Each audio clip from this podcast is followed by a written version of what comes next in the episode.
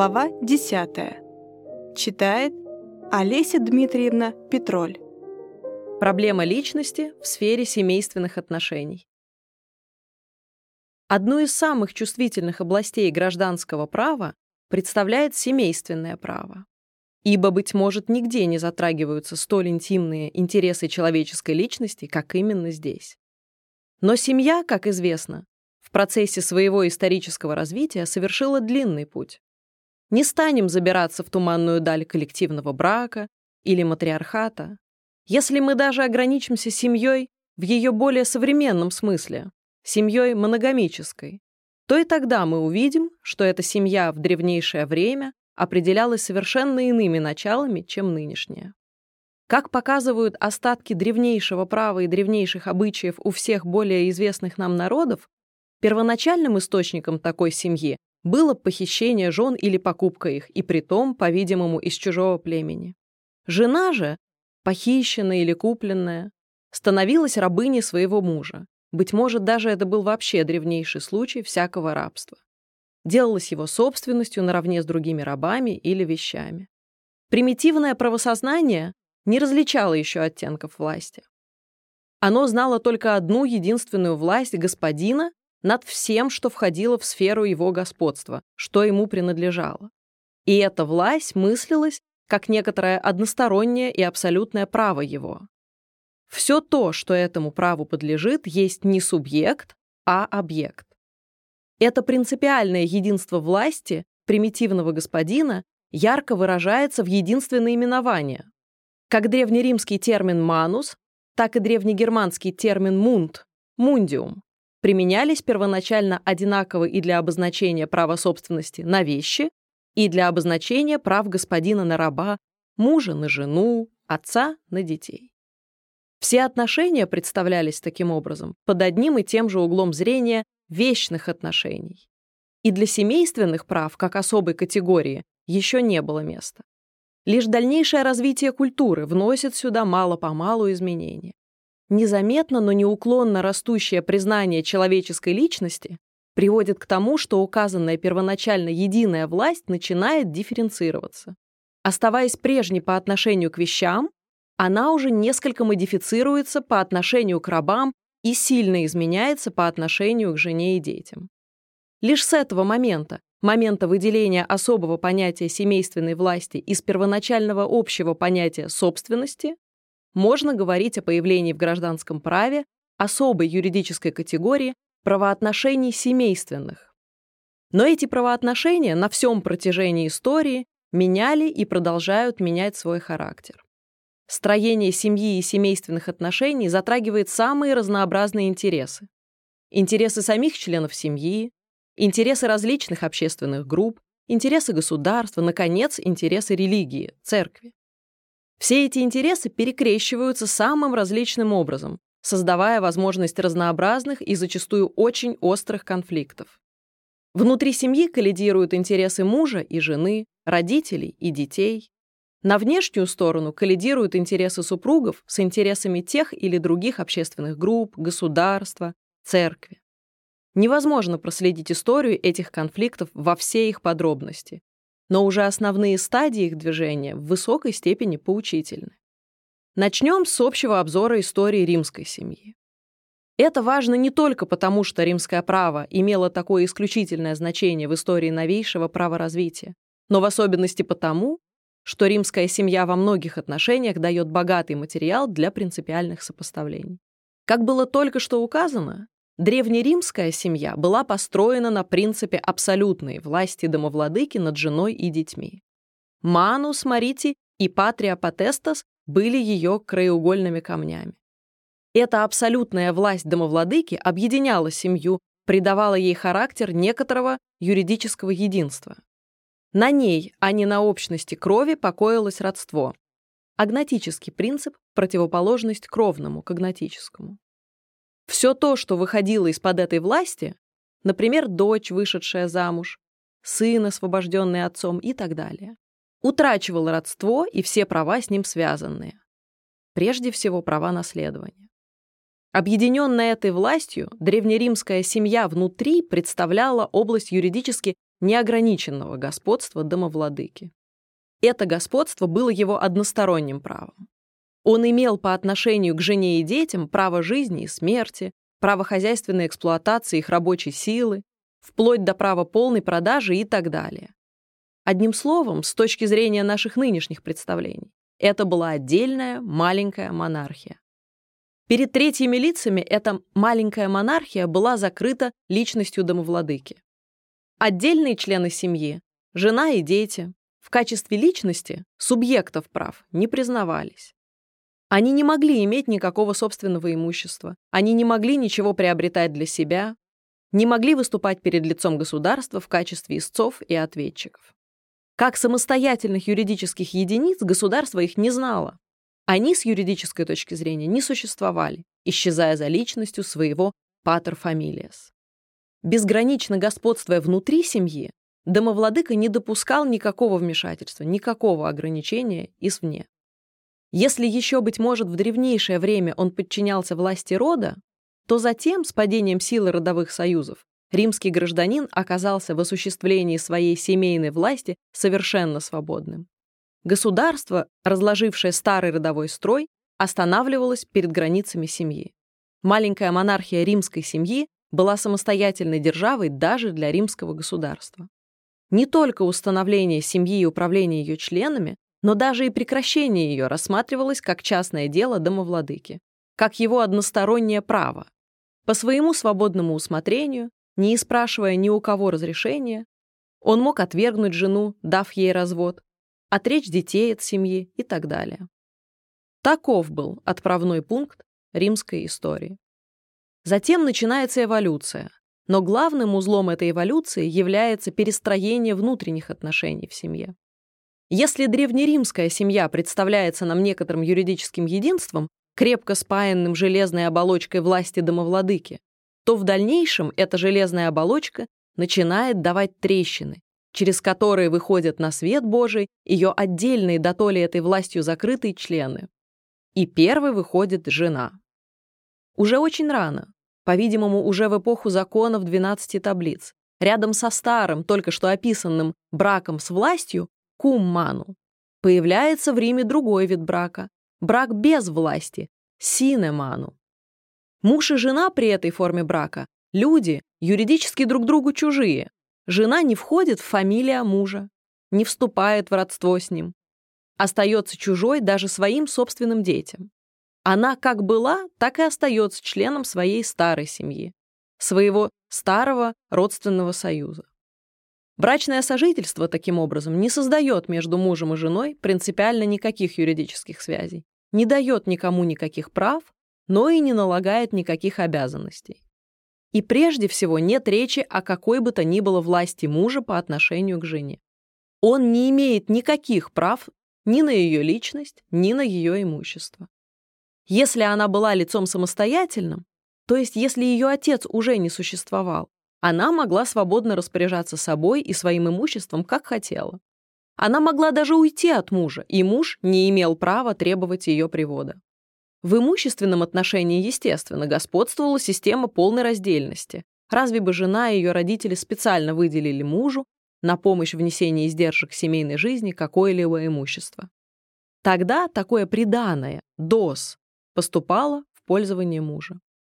Таким образом, римляне уже очень рано старому патриархальному браку противопоставили его полную антитезу – брак совершенно свободный, и этим сделали огромный исторический прыжок.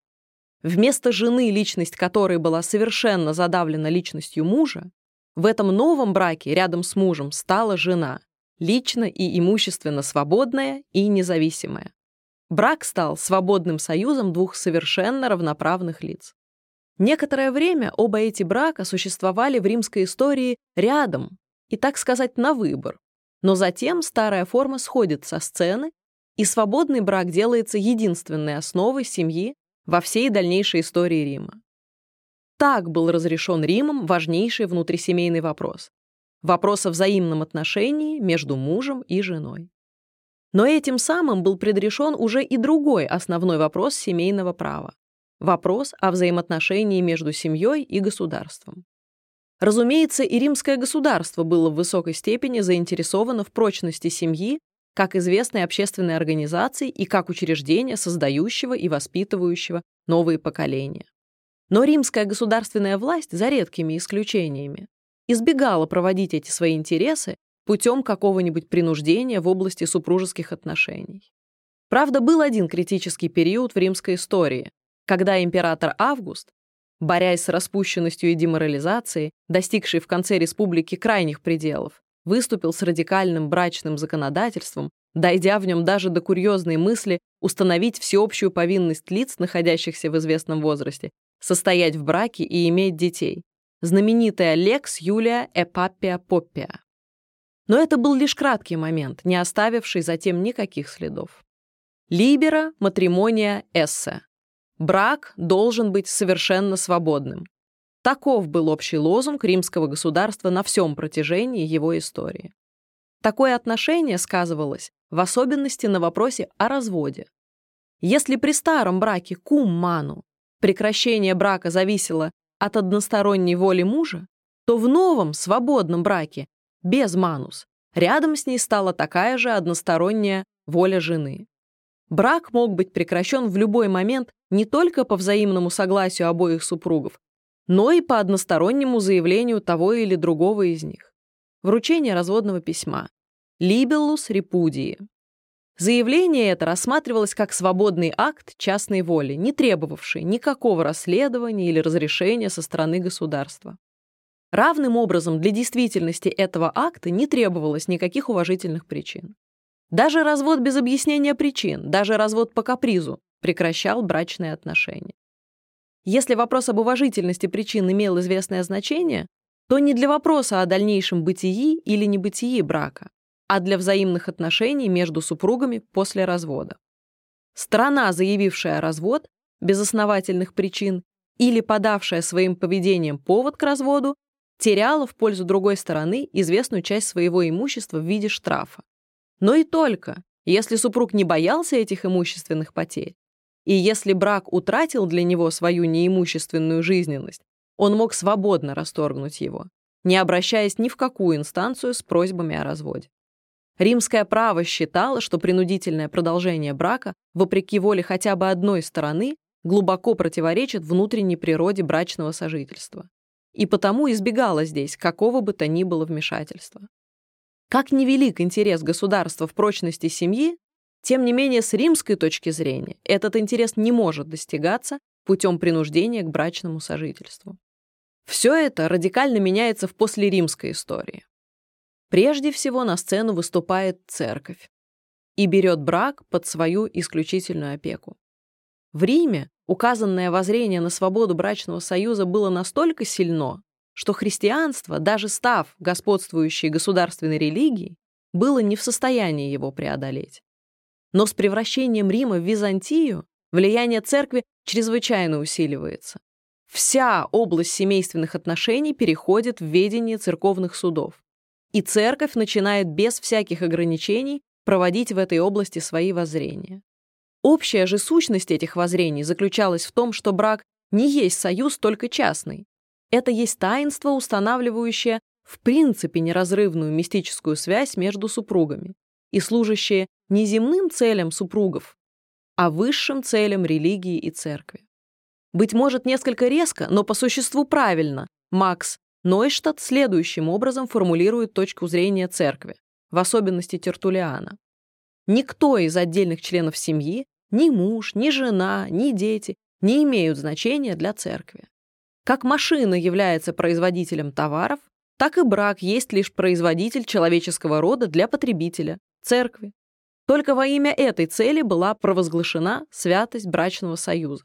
От воли супругов зависело только вступить или не вступить в брак. Но раз брак заключен, супруги переставали быть целевыми субъектами брачного союза. Их интересы исчезали перед высшими интересами церкви и всецело подчинялись этим последним. Еще и в настоящее время этот взгляд полностью поддерживается представителями церковного католического правовоззрения. Характерны в этом смысле откровенные заявления небезызвестного в юриспруденции иезуита Катрайна. Цитата. Брак, таким образом, по своей природе является институтом, основная цель которого состоит не в личном благе супругов, а в благе человеческого рода, вида, его достойном существовании и продолжении. Конец цитаты.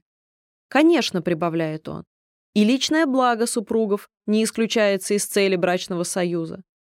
Но брак должен в первую очередь служить на благо рода, а не личных интересов. Конец цитаты. Или, наконец, в еще иной форме. Целью человеческой жизни на Земле является служение Богу, и задачей брака является пополнение рядов служителей Богу, которые постоянно редеют из-за смерти. Конец цитаты. Это принципиальное изменение прежде всего отозвалось, конечно, на вопросе о заключении и прекращении брака. По римскому праву заключение брака совершалось простым, даже лишенным какой-либо формы, соглашением сторон, нуда консенсу. Церковь вводит необходимость церковного венчания, вследствие чего заключение брака из акта гражданско-правового превращается в акт церковный.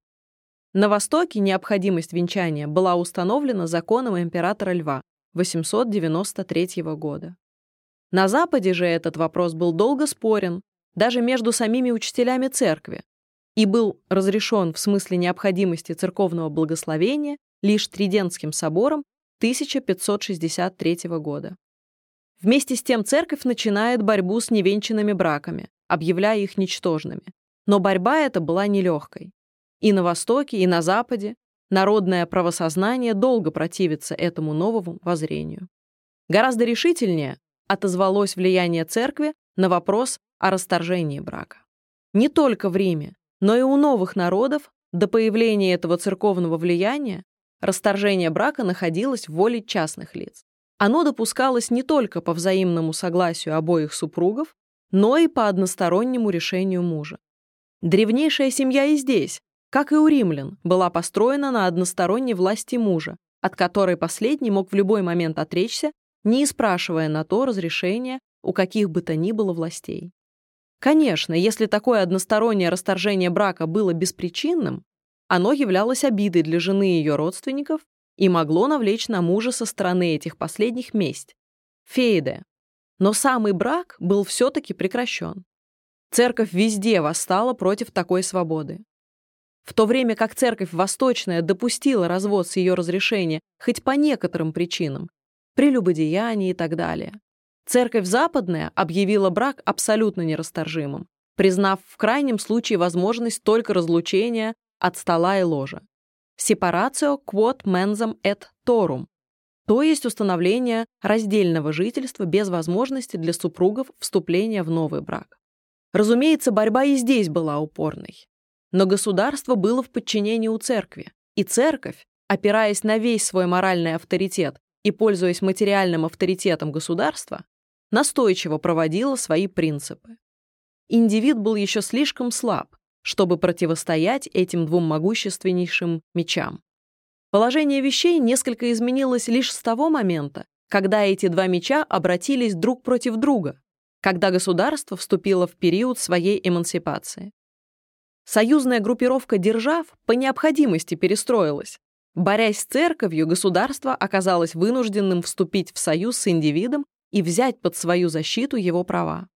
Эта новая группировка ярко сказалась в эпоху Великой Французской революции. Революционное законодательство вернулось к основным принципам римского свободного брака. Закон 1791 года провозглашает «La loi ne considérait le mariage que comme un contrat civil. Закон рассматривает брак только как гражданский договор. А закон 1792 года вводит гражданский брак. Этим самым государство изъемлет брачные отношения из исключительного ведения церкви и вступает на путь самостоятельного светского брачного законодательства. Гражданский контракт брака должен быть заключен не перед лицом церкви, а перед лицом государства. Только тогда он может иметь гарантированные государством юридические последствия. Установление системы гражданского брака уже само по себе обозначало падение целого ряда весьма серьезных ограничений в области брачного права. Упомянем о проводившейся церковью недопустимости браков с инославными, а в особенности с нехристианами, например, евреями, о тех препятствиях к браку по родству, которые были растянуты церковью до чрезвычайности и так далее.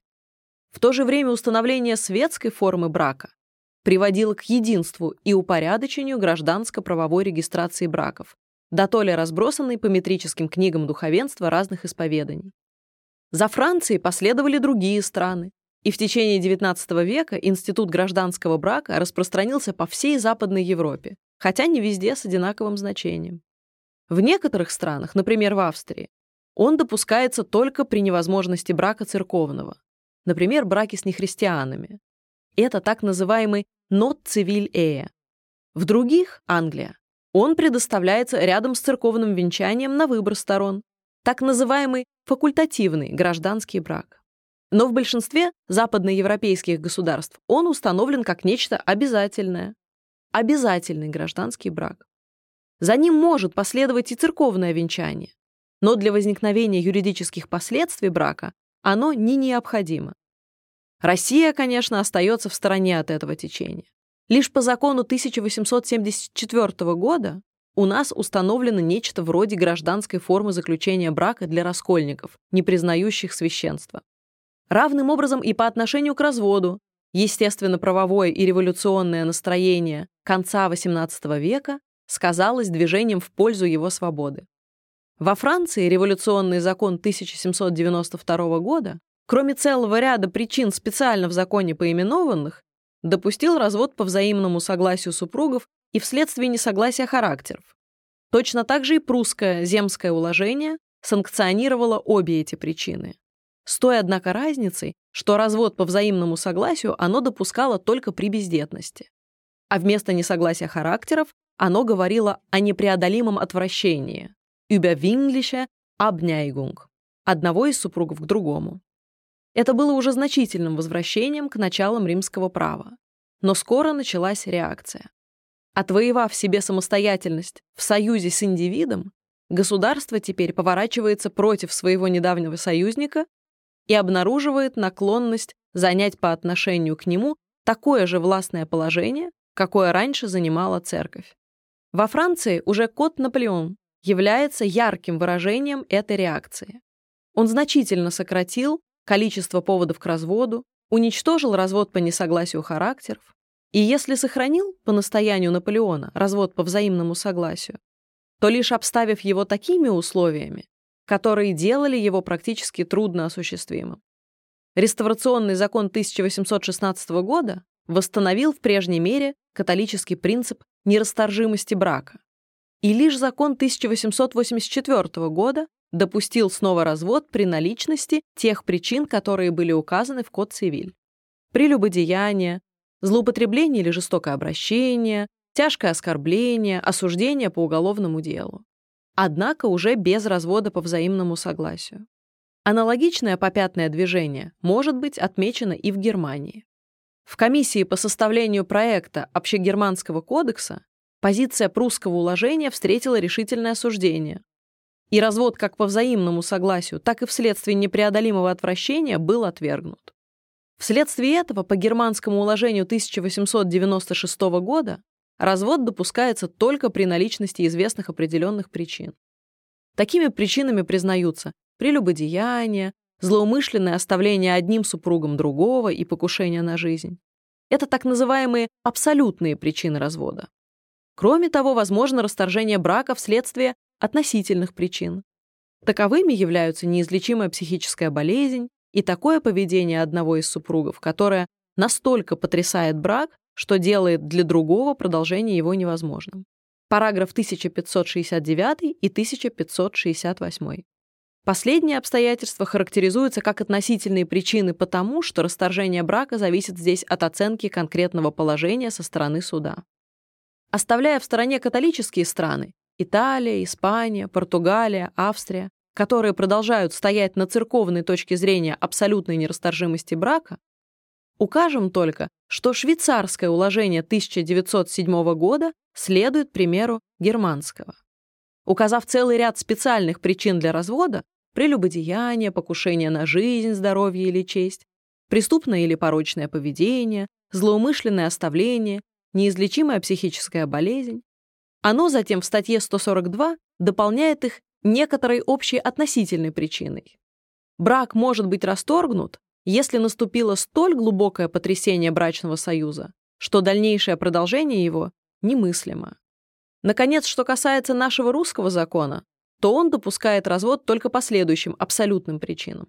Прелюбодеяние, неспособность к супружескому сожитию, сопряженное со ссылкой лишения всех прав состояния, безвестное отсутствие и пострижение бездетных супругов по взаимному согласию в монашество. При этом развод даже по этим специальным причинам разрешается в конечной инстанции не светским, а духовным судом в порядке архаического процесса. Глубокая неудовлетворительность наших законов на этот счет сознавалась русским обществом уже давно, но все ожидания реформы разрешились пока только законом 12 марта 1914 года, которым устанавливается раздельное жительство супругов.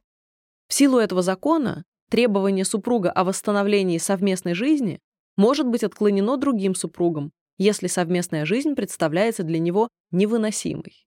Невыносимой же она может быть признана в случае жестокого с ним или с его детьми обращения другого супруга, нанесения тяжких оскорблений и вообще явного нарушения другим супругам, основанных на браке обязанностей, либо явного злоупотребления принадлежащими ему в силу брака правами, либо бесчестного или порочного его поведения, а также в случае, если один из супругов одержим тяжкой душевной болезнью, либо такой прилипчивой и отвратительной болезнью, которая представляет опасность для жизни или здоровья другого супруга или их потомства.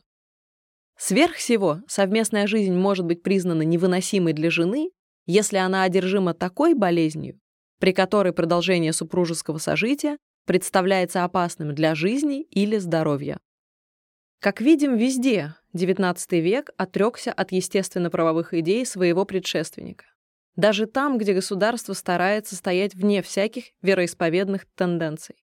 Даже самые прогрессивные в нашем вопросе кодексы, уложения германское и швейцарское, при всей растяжимости их относительных причин, стоят далеко позади не только римского права, но и блаженной памяти прусского земского уложения. Государство взяло на себя ту роль, которую раньше играла церковь. Не интересы супругов как частных лиц как некоторых самоценностей стоят при юридической нормировке брака на первом месте, а интересы чего-то вне их находящегося. Если церковь охраняла брак как религиозное таинство во имя высших трансцендентных благ, то теперь государство охраняет его как некоторое социальное учреждение во имя таких или иных земных интересов общественности. Брак, говорят мотивы к проекту германского уложения, есть некоторый от воли супругов независимый нравственный и юридический порядок. Он есть важное для государства производительное и воспитательное учреждение. И как таковое нуждается в особой принудительной охране закона. Таким образом, замена церкви государством ничего не изменила по существу. Ныне святость брака провозглашается в интересах государства. От воли частных лиц зависит вступить или не вступить в брак, но раз они вступили, они уже не принадлежат себе, так как должны выполнять теперь некоторую, выражаясь словами Дюги, социальную функцию. Конечно, вопрос о сущности брака и о допустимости разводов составляет одну из труднейших проблем современного права. Но надо во всяком случае освободить его от целой массы исторически наросших предубеждений, свести его к ясным принципиальным предпосылкам и тем облегчить его разрешение. Быть может, наиболее ярким выражением отмеченной выше принципиальной позиции современного законодательства является недопущение разводов по взаимному согласию супругов даже при полной бездетности их. Конечно, в вопросе о допустимости или недопустимости развода играют большую роль соображения об интересах другого супруга и судьбе детей. Но в данном случае и те, и другие соображения отпадают. Детей нет, а супруги сами желают прекратить брачный союз. И тем не менее, закон им этого не позволяет. Почему? Вот что говорят, например, по этому поводу мотивы к проекту германского уложения. При разводе вследствие взаимного согласия выступает в качестве внешнего основания развода исключительно произвол супругов. Вследствие этого возникает опасность, что в населении именно этот произвол будет считаться истинным основанием развода и уважение к браку представление о нем как о некотором учреждении, стоящем выше воли супругов и служащем высшим объективным целям, будет подорвано. Таким образом, брачный союз должен продолжаться даже не для осуществления этих высших объективных целей, которые стали уже, как о том свидетельствует обоюдное желание супругов разойтись, недостижимы, а лишь для того, чтобы в народе не возникло нежелательного для государства представления о браке. И вот во имя этих предупредительно-воспитательных целей супруги должны принудительно влачить опостылевшее супружеское сожительство или же придумывать средства для обхода закона, создавать видимость какой-либо из законных причин для получения развода. Не слишком ли, однако, государство натягивает здесь струну своего трансперсонализма? Конечно, брак служит не только низменным, но и высшим целям человеческого существования. Конечно, он имеет огромное значение в этом смысле и для государства, но не следует забывать того, что таковым он может быть лишь до тех пор, пока он является союзом свободным, пока он не превращается в принудительное учреждение.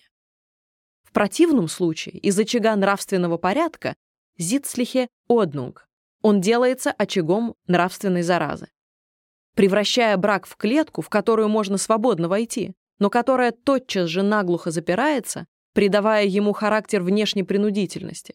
Государство этим самым в высокой степени извращает ту обстановку, которая необходима для подлинного развития нравственной стороны брачного союза.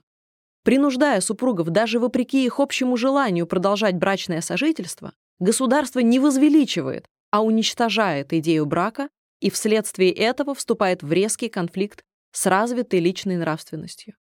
Для лиц с тонкой нравственной чуткостью брачное сожительство без встречной любви со стороны другого супруга невыносимо. И если государство, тем не менее, предписывает продолжать это невыносимое сожительство, оно совершает жесточайшее нравственное насилие над личностью. Быть может, до поры до времени этому насилию подчиняются, но наступит скоро момент, когда личность решительно против него запротестует. Конечно, для государства брачный союз важен и как учреждение, создающее и воспитывающее потомство.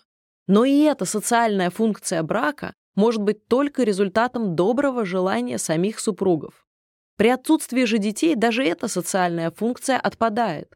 Быть может, брак следует все же сохранить в ожидании возможных в будущем детей. Но тогда супруги вправе сказать государству, мы тебе не машина для производства потомства, не забывай и нашей собственной человеческой личности.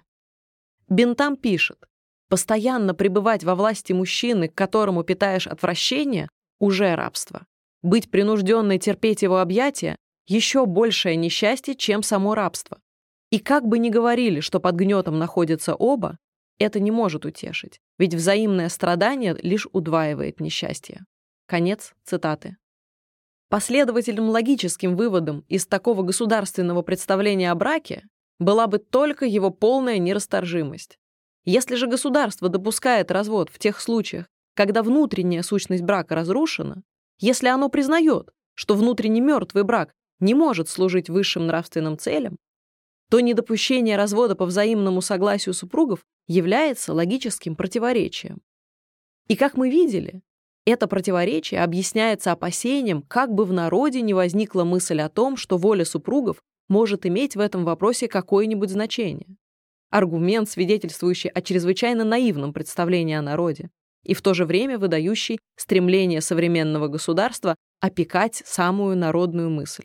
Мы думаем, напротив, что чем отчетливее выяснится перед народным сознанием нынешняя позиция государства, тем скорее она будет осуждена. Чем яснее будет понято, что с точки зрения современного государства воля и нравственная личность супругов – ничто, тем решительнее будет заявлено – этого не должно быть. Брак затрагивает столь интимные стороны человеческой личности, столь глубоко проникает в самую нравственную сущность этой последней, что полное игнорирование ее со стороны государства, чем далее, тем более будет ощущаться как нечто невыносимое и недостойное. И любопытно, что даже Гирке, не щадивший выражений для того, чтобы клеймить индивидуалистические и романтические тенденции германского проекта, признавал, тем не менее, решение этого последнего относительно недопустимости развода по взаимному согласию неправильным и с общественно-нравственной точки зрения вредным. Но пойдем далее. и посмотрим, в какой степени нынешнее стеснение свободы разводов оправдывается интересами другого супруга. Причем для лучшего уяснения этой стороны дела предположим снова случай бездетности. Что говорит против расторжения брака не только при взаимном согласии обоих супругов, но даже и в случае решительного желания одного из них? Может ли государство принудительно создать другому надлежащее, достойное этого имени брачное сожительство? Может ли оно вдохнуть в брачную связь ее отлетевшую душу? Не только души, но даже и внешности брака оно восстановить не может. Было, правда, время, когда государство путем насильственного привода водворяло жену в дом мужа. Но ныне во всех культурных государствах этот привод оставлен. Таким образом, муж может уйти от жены, жена от мужа, и право не берет на себя восстановление даже формы супружеского сожительства. Что же остается? Только некоторая юридическая связь между разошедшимися супругами. Некоторая тяжелая цепь, которая, как каторжные наручники, тянется затем за обоими всю жизнь. Для чего и для кого она нужна? Не для кого. Ее единственное значение может заключаться только в том, что ни тот, ни другой из супругов не может вступить в новый брак. Но сторона неповинная в расхождении страдает от этого без вины. Сторона, пожелавшая уйти, страдает как бы в отместку. Однако едва ли такая отместка достойна культурного законодательства. Едва ли превращение брачной связи в пожизненное наказание способно возвысить идею брака. С другой стороны, невозможность вступления в брак для обоих супругов влечет за собой часто возникновение незаконных сожительств со всеми их тяжелыми моральными и социальными последствиями. Искупаются ли все возникающие в этих случаях тяжкие страдания лиц неповинных абстрактным сохранением идеи брака как некоторого независящего от интересов конкретных лиц нравственного порядка? Мы думаем, что нет. Как бы недорога была для государства прочность семейного союза, оно должно признать, что эта прочность не может быть создана принуждением, что она может явиться только результатом добровольной деятельности самих заинтересованных лиц. Улучшая условия общественной жизни, устраняя разнообразные социальные причины, влияющие разрушающим образом на крепость брачных связей, государство сделает неизмеримо больше для оздоровления семейного строя, чем упорным провозглашением нерасторжимости брака. К тому же, чем далее, тем более такое провозглашение делается простым самоуслаждением закона.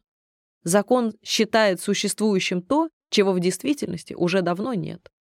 Конечно, в случае прекращения брака по одностороннему решению одного из супругов, другой имеет право требовать постановления его в такое имущественное положение, в каком он находился бы при браке, имеет право требовать соответствующего содержания и так далее. Но и только. Дальше этих вопросов имущественного характера государству в нашей области делать нечего. Наконец, возьмем и тот случай, когда есть дети. Действительно ли принудительное продолжение брака соответствует интересам детей? И в этом позволительно усомниться. Если естественное чувство любви к детям оказывается бессильным, чтобы удержать родителей от разрыва, то думается, что и здесь принудительные меры ничему не помогут. Думается, что мирная жизнь с одним из родителей все же здоровее для душевного развития детей, чем пребывание с обоими, но в атмосфере постоянной холодности, раздражения, а может быть и крайне тяжелых сцен. Кто знает, какие мучительные конфликты могут возникать в душе ребенка, невольного свидетеля всяческих столкновений между отцом и матерью. Кто может учесть их влияние на все миросозерцание, на всю психологию формирующейся души.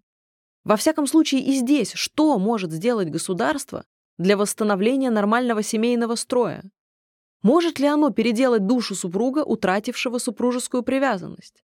Может ли оно даже вернуть его физически в семью, если он ее оставит? Ни то, ни другое.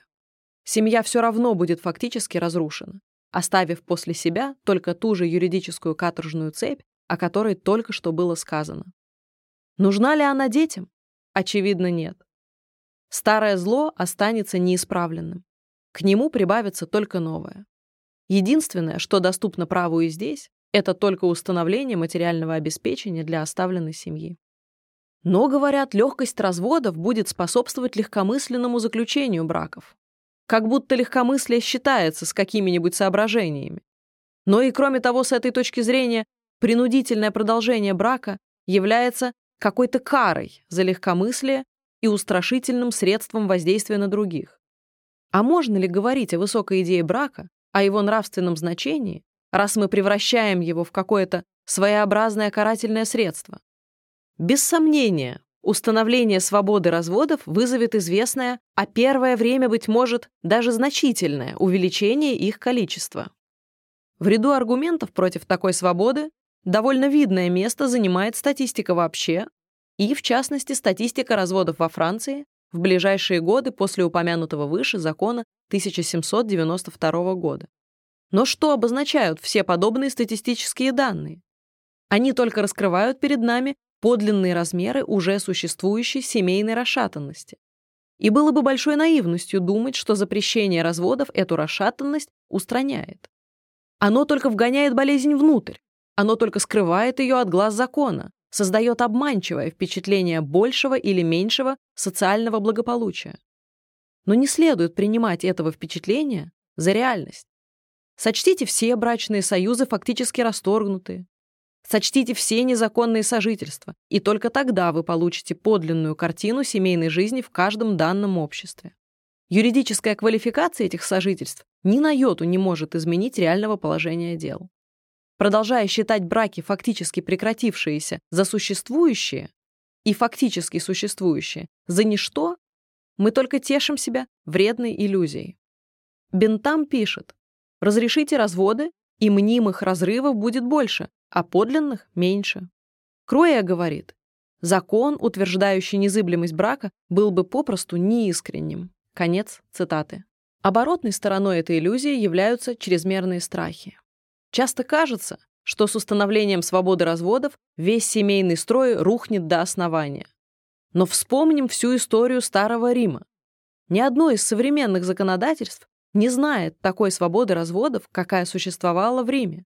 И тем не менее римская семейная жизнь едва ли была менее прочной и устойчивой, чем наша современная.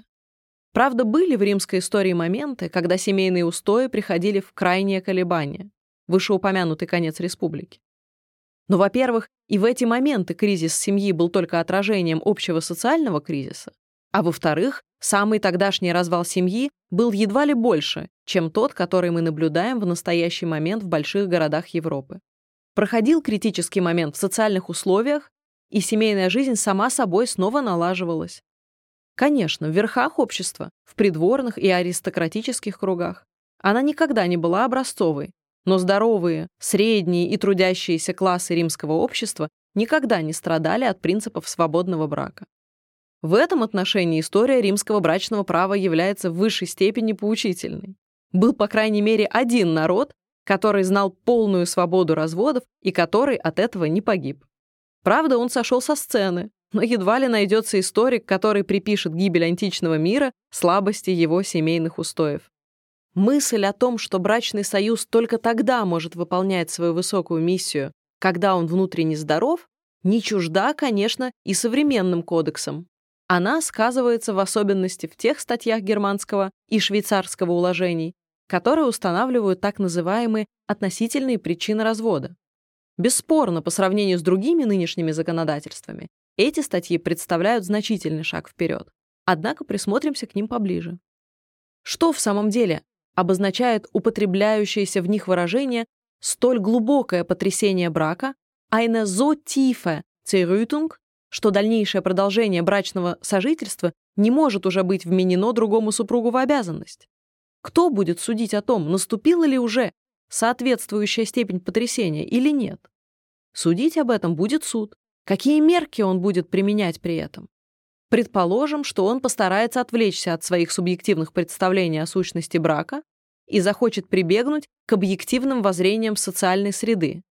Но и тогда положение супруга, ищущего развода, может оказаться трагичным в двояком отношении. Во-первых, для того, чтобы получить санкцию суда на развод, супругу необходимо будет посвятить суд во всю интимную драму своей жизни, обнажить все язвы истерзанной души, раскрыть все то, что, быть может, хотелось бы навсегда спрятать от постороннего взора. А во-вторых, все это может оказаться напрасным. Суд, быть может, признает, что вся эта субъективная драма с объективной точки зрения нравов данной среды не заслуживает внимания. Муж бьет?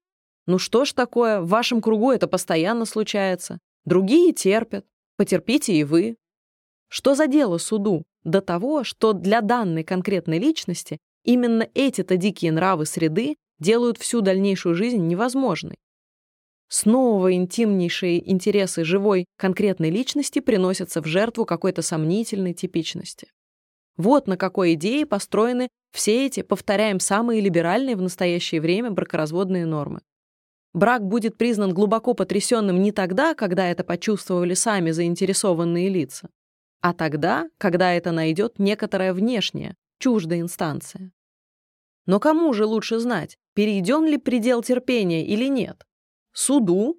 Или тем лицам, которые должны будут затем, по его приговору, влачить опостылевшее совместное существование?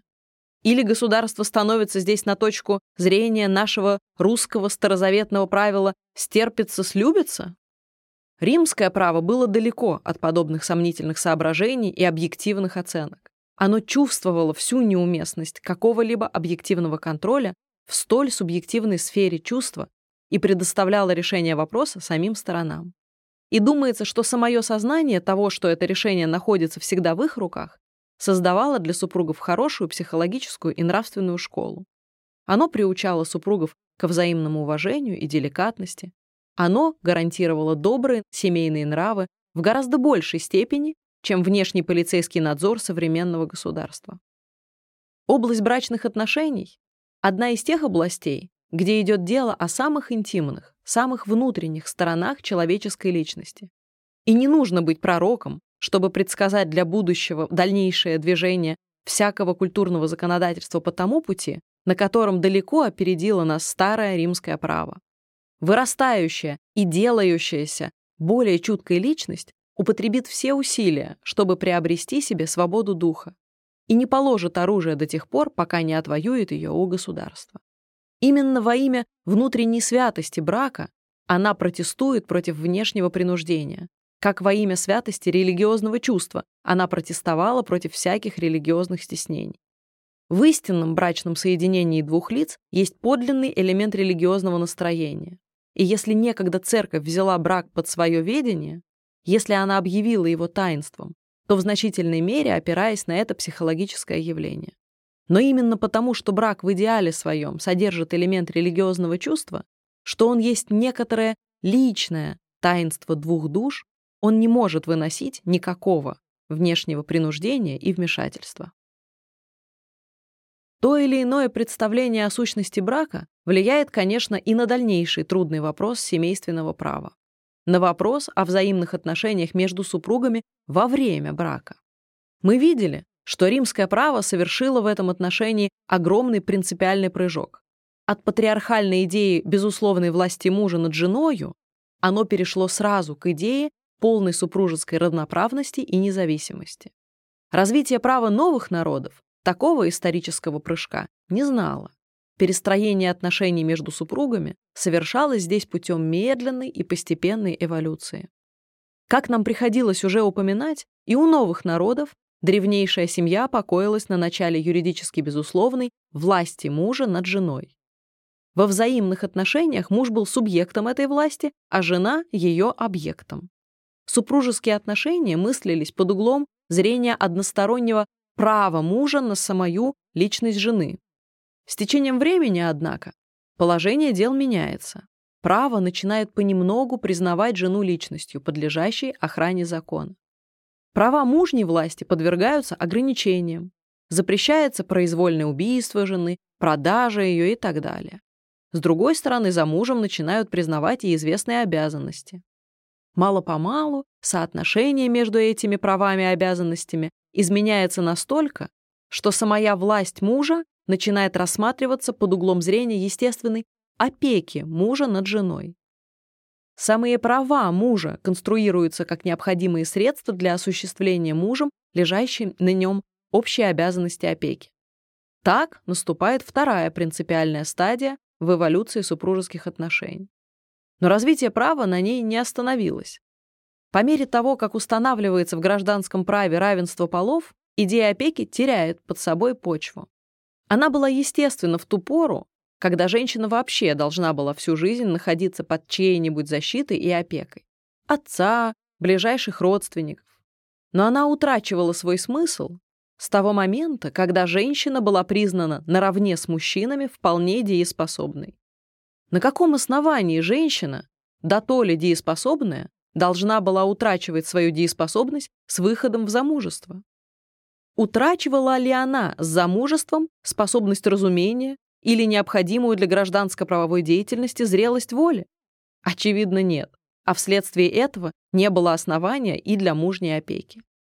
Однако, с другой стороны, семья создает известное единство жизни, создает общее хозяйство, общие интересы дома. Для осуществления этой общности, очевидно, необходимо и некоторое единство в руководстве общей жизнью. Из двух лиц, стоящих во главе семьи, мужа и жены, право передает указанное руководство мужу. И таким образом взаимные отношения между мужем и женой начинают определяться новым принципом принципом главенства мужа в общесемейных делах. Это главенство в идее уже отнюдь не является ни властью над женой, ни опекой над ее личностью. Оно просто право преимущественного решения общесемейных вопросов. На этой последней принципиальной ступени и стоят новейшие европейские кодексы. Однако нужно сказать, что все прежние пережитые стадии оставляют еще до сих пор свои следы то в отдельных законодательных нормах, то в способе толкования их судебной практикой и литературой. В одних странах таких переживаний прошлого больше, в других — меньше, но в известной степени они есть везде. Лишенные своей прежней принципиальной опоры, они продолжают еще оказывать свое влияние там, где им удается ускользать от контроля нашего сознания. Мы не станем входить в отдельное рассмотрение взаимных супружеских прав и обязанностей, как они перечисляются в том или другом законодательстве а ограничимся из этой области только тем, что имеет наиболее существенное принципиальное значение. Основная обязанность, которая возникает для супругов вследствие заключенного ими брачного соглашения, состоит в обязанности супружеского сожительства. Но в какой мере право может гарантировать одному из супругов исполнение этой обязанности другим? Очевидно, о прямом принуждении к выполнению этой обязанности средствами государственной власти не может быть речи. Даже самые некультурные законодательства понимают, что какое-либо постороннее вмешательство в этом направлении и этически, и физически недопустимо. Следовательно, вопрос может ставиться только о регулировании внешней стороны этого супружеского сожительства. Но что может сделать государство даже в этом последнем отношении?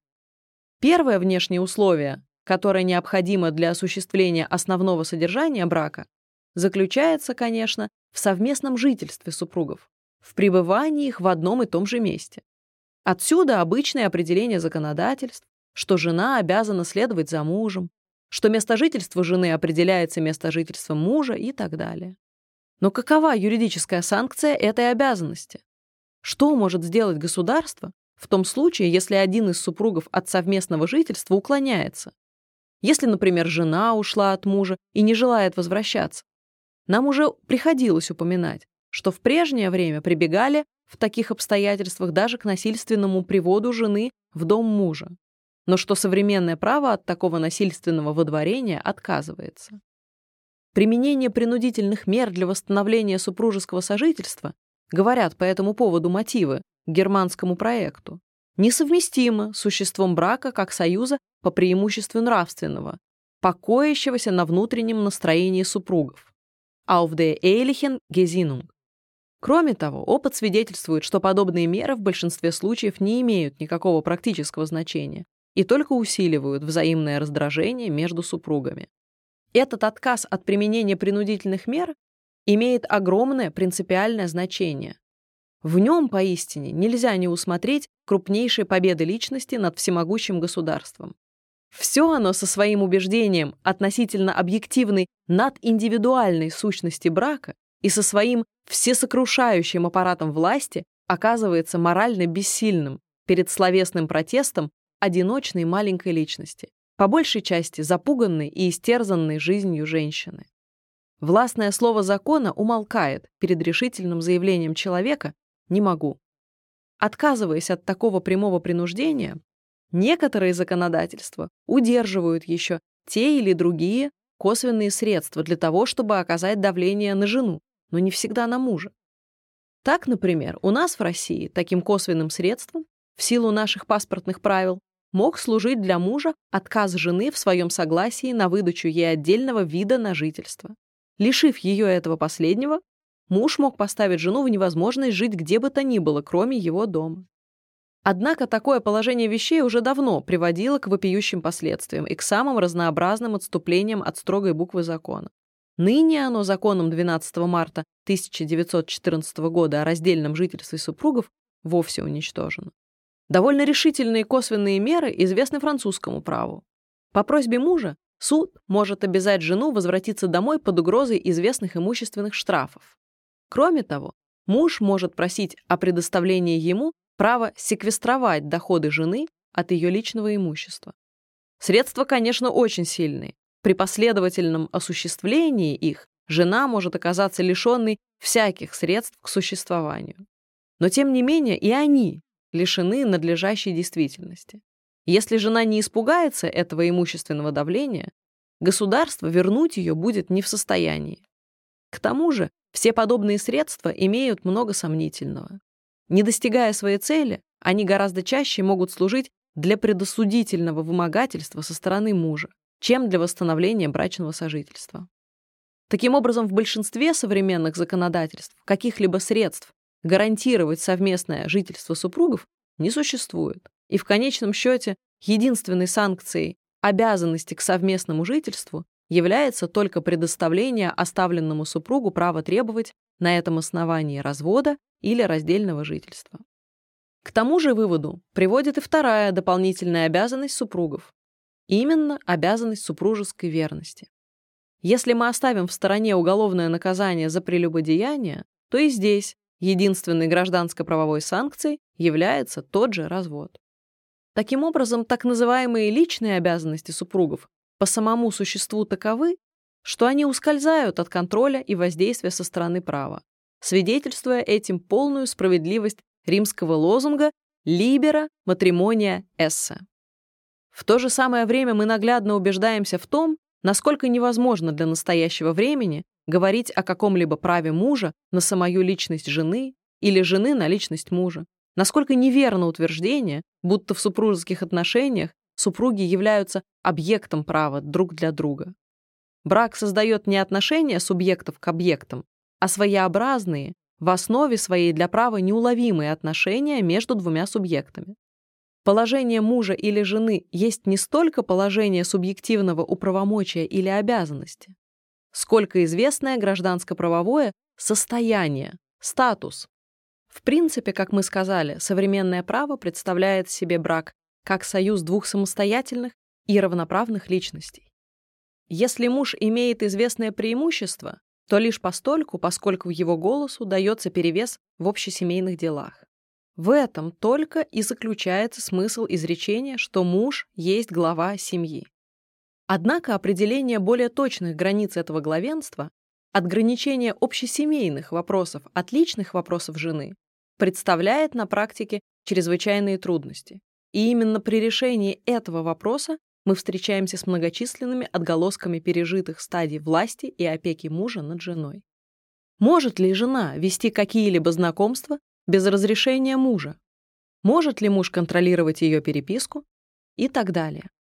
Вот вопросы, которые со всей серьезностью дебатируются в современной западноевропейской юриспруденции и которые часто решаются в смысле самых широких прав мужа. Но очевидно, что при подобных условиях равенство жены легко может сделаться иллюзорным. Самая юридическая дееспособность жены может превратиться в нудум юс — голое право. Раз муж имеет право запретить жене видеться с кем-либо, кроме него, или переписываться с кем-либо без его разрешения. Где же гарантия? Против подобного извращения мужем своего главенства в общесемейных делах. С точки зрения новейших законодательств, единственной защитой для жены является признание чрезмерных притязаний мужа злоупотреблением правом. Так, например, параграф 1354 германского уложения, указав, что мужу принадлежит решение всех общесемейных вопросов, прибавляет затем. жена не обязана подчиняться решению мужа, если это решение представляет злоупотребление правом. Но здесь мы встречаемся снова с теми же затруднениями, которые были отмечены выше. Во-первых, есть ли в тех или других действиях мужа злоупотребление правом или нет, этот вопрос призван решать суд, который, конечно, будет применять те или другие абстрактные мерки. Между тем и здесь дело идет о таких сторонах супружеской жизни, которые имеют огромное чисто субъективное значение. Если вообще в семьях данного общественного круга нравы таковы, что муж контролирует знакомство или переписку жены, то для известной конкретной личности самое покушение мужа на подобный контроль может обозначать уже глубочайшее потрясение самого существа брака. Абстрактная мерка злоупотребления правом не защитит этой нетипичной личности и передаст ее в жертву юридическому шаблону. Во-вторых, даже признав наличность злоупотребления правом со стороны мужа, суд не имеет возможности оградить жену от продолжения того же злоупотребления. Любопытно, впрочем, следующая попытка швейцарского уложения. Статья 169 говорит, что если один из супругов не исполняет своих обязанностей или своим поведением ввергает другого в опасность или позор, этот последний может обратиться с просьбой о помощи к суду. Den Richter um Hilfe angehen. Судья должен напомнить виновному о его обязанностях и при безуспешности напоминания может принять необходимые для охраны супружеского союза в законе предусмотренные меры. Эти же последние указываются в следующих статьях 170 и 171 и состоят в том, что супруг может на время прекратить совместное жительство, а судья определяет тогда размеры того содержания, которое обязан выдавать виновный супруг другому. Сверх того, судья может предписать должникам виновного мужа производить платежи не ему, а жене. Все эти меры, как видим, касаются только имущественной стороны брака и являются ничем иным, как лишь известным регулированием вопроса о содержании, алимента. Единственной же реальной гарантией для жены против злоупотреблений со стороны мужа является все тот же уход от него. Den gemeinsamen Haushalt aufzuheben с возможностью в дальнейшем требовать развода. Таким образом, в конце концов, и современное право после всяких попыток поставить суд над мужем и женой в качестве некоторой посреднической и контролирующей инстанции должно будет признать всю неудовлетворительность и беспомощность этой инстанции. Личные супружеские отношения таковы, что они не допускают никакого внешнего вмешательства. Супружеские обязанности могут быть выполняемы только добровольно. При их невыполнении единственным судьей может быть только другой супруг. Если это невыполнение для него субъективно невыносимо, он может требовать только одного — именно освобождения и себя от обязанностей, то есть прекращения брака. Римское право отлично понимало это, и при признаваемой им полной свободе разводов все указанные выше затруднения и вопросы для него не существовали. Есть ли или нет злоупотребления супружескими правами, возможно ли или нет дальнейшее продолжение супружеского сожительства, все это решали сами заинтересованные лица, а не какая-либо внешняя, чуждая им инстанция. Думается, что медленно и с трудом, но к тому же идет и право новейших народов. Постепенное освобождение личности жены и перестроение супружеских отношений на началах равноправности не могло, конечно, не отразиться и на эволюции имущественных отношений между супругами. Мы видели, что Рим с созданием свободного брака без власти сразу перешел от системы подчинения имущества жены мужу к системе имущественной раздельности. Каждый из супругов сохраняет в браке свою полную имущественную правоспособность и дееспособность. Каждый из них имеет свое собственное имущество, которым пользуется и распоряжается, не спрашивая разрешения у другого. В обычае было, конечно, что жена или ее родители при самом заключении брака выделяли известное имущество мужу в помощь для несения общих издержек семейной жизни. Такое имущество называлось приданым – ДОС. Но такое выделение было не обязательно. Если приданое было, то кроме указанной главной функции оно имело и другую оно служило для мужа известной имущественной гарантией на случай неосновательного развода со стороны жены. Вследствие этого позднейший обычай требовал, чтобы и муж, в свою очередь, выделял жене равноценную часть своего имущества в виде такой же гарантии для нее. Так называемая «donatio propter nuptias» Между мужем и женой могли существовать такие же имущественные отношения, как между всякими частными лицами вообще. Лишь дарения между супругами были воспрещены. Для того, говорят памятники, чтобы любовь одного супруга к другому не могла явиться почвой для имущественных вымогательств со стороны этого последнего. Такова была в своих основных чертах римская система имущественных отношений между супругами. Новые народы, как сказано, римского исторического прыжка от одного брака к другому не знали. Междусупружеские отношения у них эволюционировали с большей постепенностью, но в то же время и с большей медленностью. Конечно, переход от идеи власти мужа над женой к идее опеки над ней и затем к идее простого первенства мужа в общесемейных делах вел за собой и соответствующее перестроение имущественных отношений. Но часто это перестроение запаздывает, вследствие чего мы имеем в этой области еще больше остатков пережитых стадий, чем даже в области отношений личных. Периоду власти мужа над женой соответствует система подчинения имущества жены мужу. Все то, что жена имела до брака, и все то, что ей каким-либо образом доставалось во время брака, переходило в полную собственность мужа. Эта система, конечно, должна была исчезнуть с отпадением начала власти, но она, тем не менее, еще долго держалась в некоторых странах. В Англии, например, она была отменена только в 1882 году, уступив свое место системе раздельности.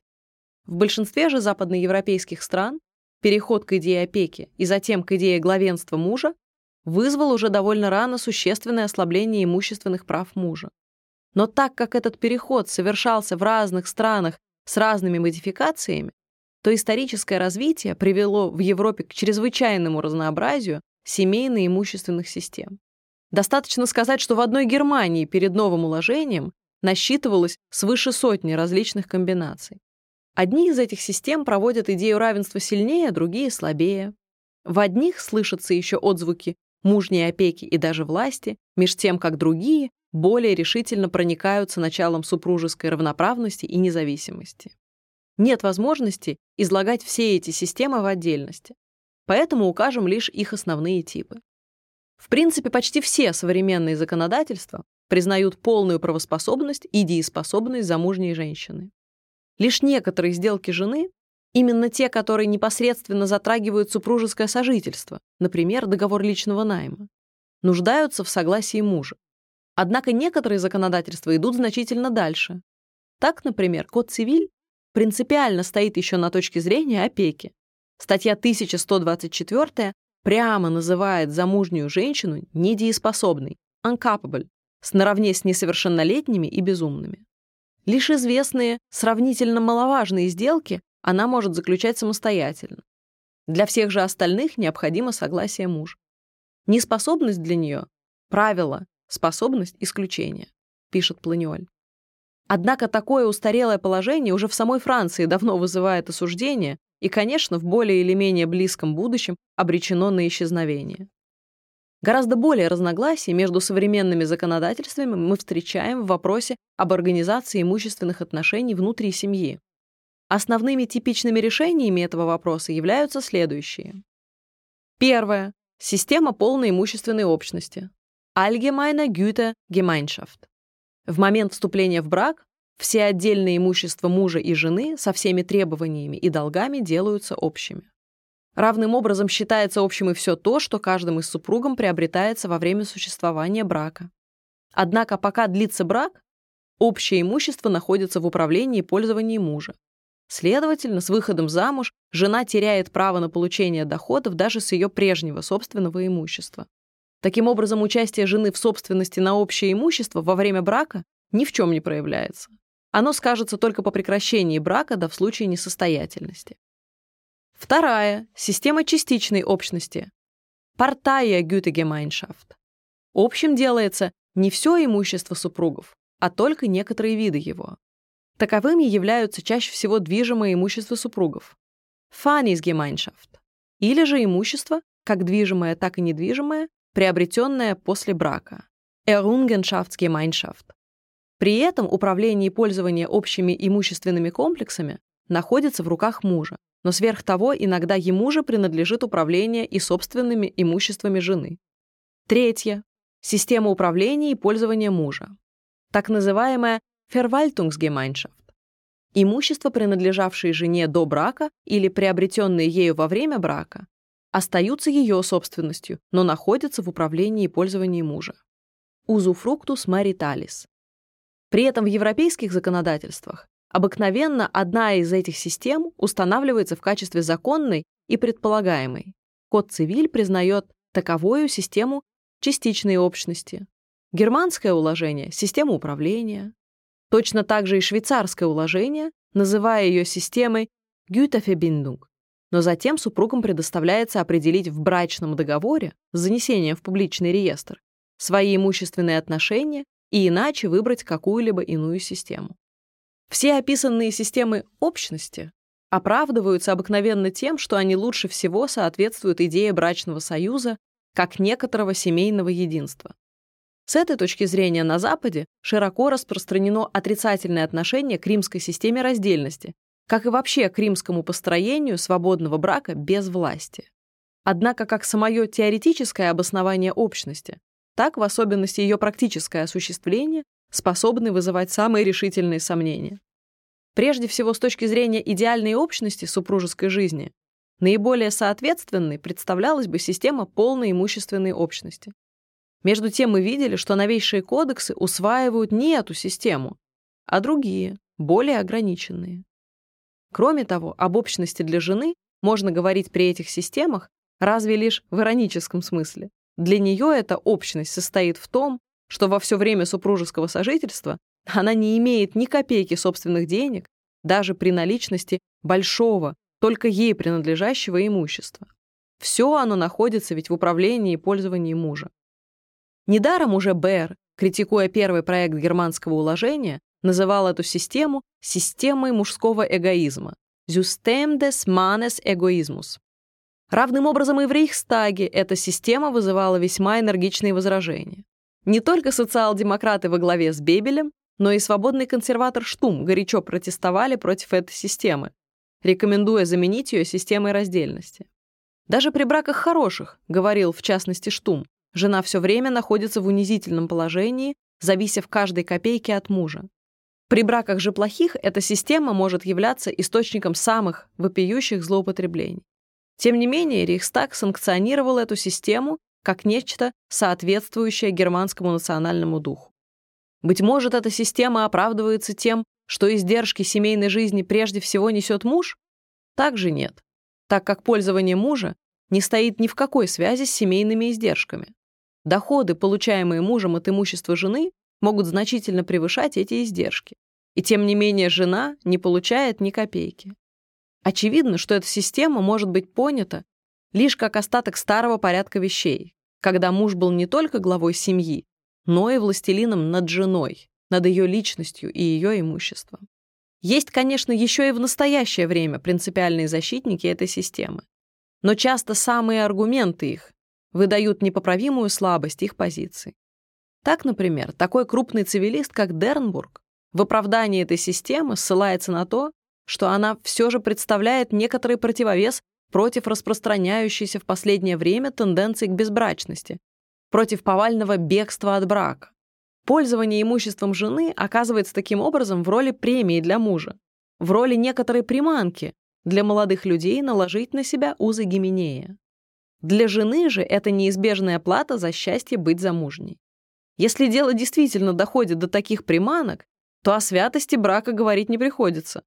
Если основной заботой римского права было то, чтобы браки не стали продажными, не венолиция эссент матримония, то теперь эта продажность прямо санкционируется.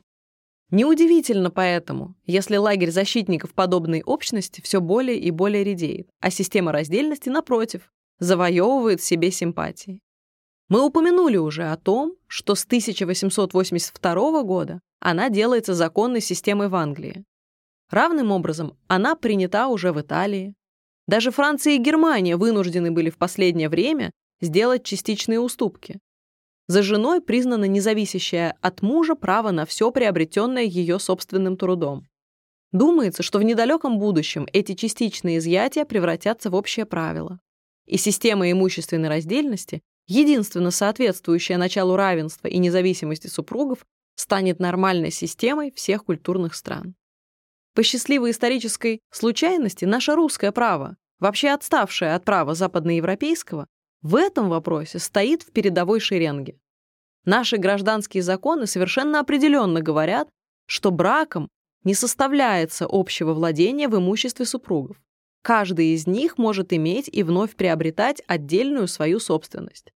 Статья 109 первой части 10 тома свода законов.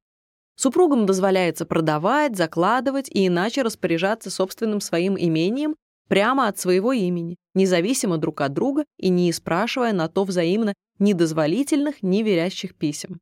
Статья 114. Таким образом, полная имущественная раздельность составляет ясный принцип нашего отечественного права. Когда и каким образом установился у нас этот принцип раздельности, это вопрос чрезвычайно темный и спорный. Но важно во всяком случае то, что в этом пункте мы впереди Европы, что одной трудностью у нас меньше. Наконец, с аналогичной эволюцией в смысле освобождения личности мы встречаемся и в области отношений между родителями и детьми. В древнейшее время, как было уже упомянуто, и эти отношения строились на принципе абсолютной односторонней власти отца – патрия потестас. Во взаимных отношениях к отцу дети были не субъектами, а объектами. Сами по себе они не обладали никакой правоспособностью. Власть отца была юридически ничем не ограниченным правом на самую личность дитяти и на все его имущественные приобретения.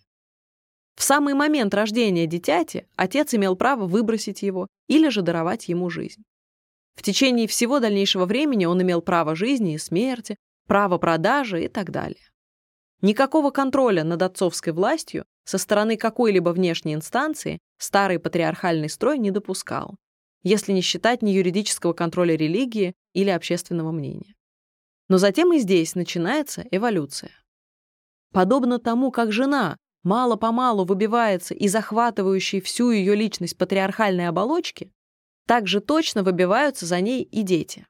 Медленно и по частям, но все же право начинает признавать за ними собственную правоспособность, начинает рассматривать их как субъектов, нуждающихся в охране не только на внешнюю сторону, но и внутри семьи. Личность детей берется под защиту права, которое устанавливает ряд ограничений для отцовской власти. Запрещается убийство детей, продажа их и так далее. Вместе с тем возникает представление о том, что власти отца соответствуют и известные обязанности его по отношению к детям. Обязанность воспитания, содержания и так далее. Вследствие чего самые эти отношения приобретают уже в значительной степени характер двусторонний. Чем далее, тем более этот элемент обязанности выступает на первый план. И понятия отцовской власти начинают уступать место идее отцовской опеки. Самые родительские права начинают рассматриваться лишь как оборотная сторона родительских обязанностей. Отец признается в принципе лишь естественным опекуном своих детей, а его права — лишь средством, необходимым для выполнения лежащих на нем опекунских обязанностей. Таково общее направление развития, но оно у разных народов совершается не с одинаковой скоростью и не с одинаковой отчетливостью, вследствие чего мы и здесь, в современных законодательствах, находим многочисленные переживания старых порядков. При этом любопытно отметить известную иррациональность развития. Нередко законодательства, весьма прогрессивные в области супружеских отношений, оказываются чрезвычайно консервативными в сфере отношений между родителями и детьми. Так, например, римское право до конца держалось весьма патриархальных представлений о патрия потестас. В частности, отмеченная эволюция сказывается в следующих основных явлениях. Первое. Первоначально, в соответствии с общим патриархальным строем семьи, отношения к детям исчерпывались идеи отцовской власти – патрия потестас. Только отец имел права власти, а не родители вообще. Мать, как известно, сама была во власти мужа наравне с детьми. Филия лока, на месте дочери. Но затем по мере достижения женой более самостоятельного положения возникает вопрос и о ее правах. В римском праве этот вопрос не получил надлежащего разрешения, но современные законодательства говорят уже не об отцовской власти, а о власти родительской. В принципе, в настоящее время и мать имеет такие же права по отношению к детям, как отец, но только во время существования брака, вследствие принципа главенства мужа в общесемейных делах эти родительские права матери находятся, так сказать, в скрытом состоянии. В случае же смерти мужа или наступления его недееспособности, безумия и так далее, мать занимает положение отца. Второе. С точки зрения одностороннего права, родительская власть, естественно, должна была считаться пожизненной. Она должна была сохранять свою силу, пока жив отец, или пока он не отречется от нее сам. Эмансипацию. Больший или меньший возраст сына или дочери в этом отношении никакого значения не имел. Напротив, если родительская власть только оборотная сторона родительской опеки, она утрачивает свое основание с того момента, когда дети перестают нуждаться в этой последней, то есть обыкновенно с достижением совершеннолетия. Римское право до конца оставалось на точке зрения пожизненности. На той же точке зрения стоит и наше русское право. Но другие новейшие законодательства, главным образом германского корня, признают уже определенно, что родительская власть прекращается с достижением совершеннолетия. Третье. Являясь принципиально лишь средством для выполнения опекунских обязанностей, родительские права, естественно, находятся под общим контролем государственной власти, которая заботится об устранении возможных злоупотреблений. Борьба с этими злоупотреблениями, связанными с неизбежным вторжением в семейную жизнь, конечно, представляет чрезвычайные трудности. Тем не менее, другого выхода здесь нет, ибо личность детей должна быть ограждена от своекорыстного пользования родительскими правами. Некоторые из мер в этом направлении имеют общий характер. Таковы меры по охране детского труда, запрещение ночного труда, установление краткого максимума рабочего времени и так далее, законы об обязательном обучении и тому подобное. Но кроме того, в крайних случаях, возможно даже самое лишение родителя его власти и назначение опекуном другого лица. Идея опеки достигает здесь своего наивысшего напряжения. Четвертое. В сфере имущественных отношений дети во всех современных законодательствах уже давно признаются самостоятельными субъектами, способными иметь свое имущество. Однако западноевропейские законодательства в большинстве своем, пока длится родительская власть, предоставляют родителям управление и пользование детским имуществом. Конечно, до известной степени в основе этого управления и пользования лежит идея опеки над имуществом дитяти и идея покрытия расходов на его содержание. Однако не только это. Из идеи опеки отнюдь не вытекает право личного пользования, а мысль об издержках на содержание приводила бы лишь к известному ограниченному праву на соответствующую часть доходов от имущества дитяти. Между тем родители получают в свою пользу все доходы, хотя бы они далеко превышали не только стоимость содержания дитяти, но и все семейные расходы вообще. Очевидно, мы имеем и здесь дело с остатками старой идеи власти. Нужно, однако, сказать, что и в этом отношении наше русское право гораздо последовательнее. Несмотря на то, что по нашему праву родительская власть не ограничивается совершеннолетием дитяти, она в имущественном отношении подчиняется нормам, аналогичным правилам об опеке. В случае наличности особого имущества у ребенка несовершеннолетнего родители должны быть утверждены в качестве опекунов и тогда подлежат общему контролю опекунских учреждений. С достижением совершеннолетия всякое их участие в управлении прекращается. Как родители, они никаких прав на имущество дитяти не имеют. Но везде, как родители по отношению к детям, так и дети по отношению к родителям, имеют общее право и общую обязанность содержания, алименты. Родители обязаны выдавать детям, а дети – родителям, содержание в зависимости от своего имущества и состояния. Мы пересмотрели основные явления в истории семейственных отношений и видим, что эти отношения совершили огромный принципиальный путь. Пусть путь этот еще не закончен, но общее направление его несомненно. Конечной целью его является всестороннее освобождение личности. Освобождение личности жены от власти мужа, личности детей от эгоистической власти родителей, личности супругов от власти государства. Нынешняя семья резко отличается от семьи старой, патриархальной. Если в то время семья была крепким юридическим единством, спаянным абсолютной властью домовладыки, то теперь она только союз самостоятельных лиц, пучок своеобразных отношений между юридически равноправными единицами. Такое перестроение семьи нередко производит впечатление ее кризиса и частые жалобы на разложение семьи, на гибельное влияние индивидуализма. Но возврат к прошлому невозможен. И всякое усиление принудительного элемента в семейных отношениях приведет только к их еще большему извращению. Если семья действительно переживает кризис, то здоровый выход из этого кризиса она найдет только в полном осуществлении тех новых начал, которые диктуются современным правосознанием и которые в известной мере уже нашли себе признание в новейших законодательствах.